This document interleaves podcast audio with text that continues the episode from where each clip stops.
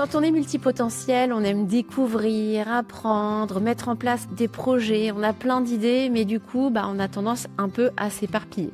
Donc dans cet épisode, moi, je vais te partager quatre astuces qui vont vraiment t'aider justement à atteindre les objectifs qui sont importants pour toi, sans t'éparpiller ni procrastiner. Allez, c'est parti.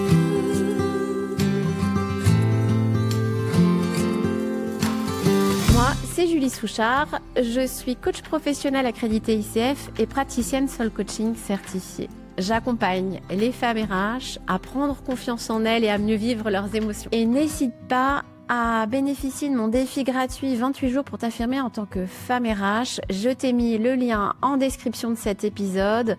Et grâce à ce défi, tu vas pouvoir mettre en place des petites actions chaque jour qui vont vraiment te permettre de prendre confiance en toi cinq signes qui montrent que tu es multipotentiel. Alors, la première chose, c'est que tu es curieuse, tu aimes apprendre, tu n'as pas une passion, mais plein de centres d'intérêt. D'ailleurs, tu n'arrives pas trop à répondre aux questions euh, quel est ton film préféré, ton groupe préféré? Non, parce que tu aimes tellement de choses. Ce que tu aimes avant tout, finalement, c'est découvrir et expérimenter. La deuxième chose, c'est que tu aimes travailler sur plein de choses en même temps.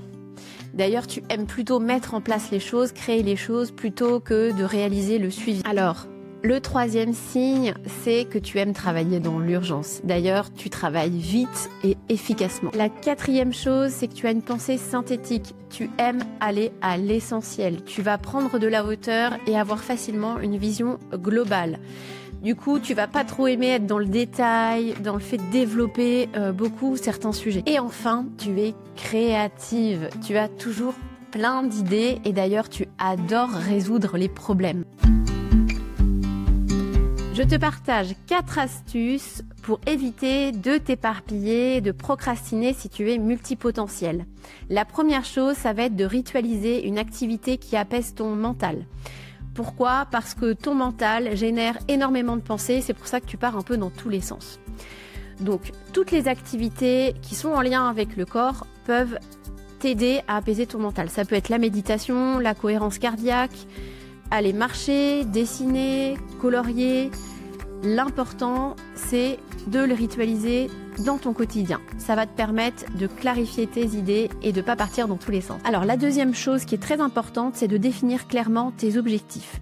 Et il faut que tu fasses cet exercice très régulièrement. Hein. Ça peut être toutes les semaines, par exemple, dans le cadre professionnel, et au moins une fois par mois au niveau personnel.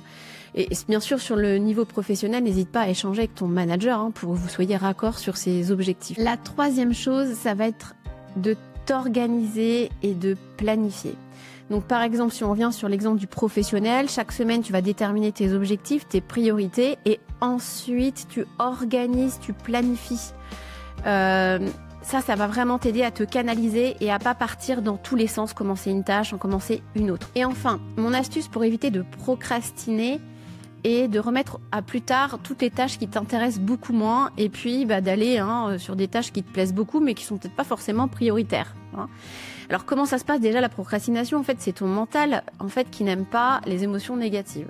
Donc quand tu dois faire justement une tâche qui te plaît moins, hein, comme un truc plus administratif, de suivi, eh bien euh, ton mental va t'inviter à faire quelque chose qui va te procurer du plaisir, de la satisfaction. Donc soit c'est quelque chose qui te plaît, soit c'est quelque chose que tu vas pouvoir euh, terminer rapidement, une tâche rapide, comme euh, je sais pas moi, répondre à un mail. Voilà.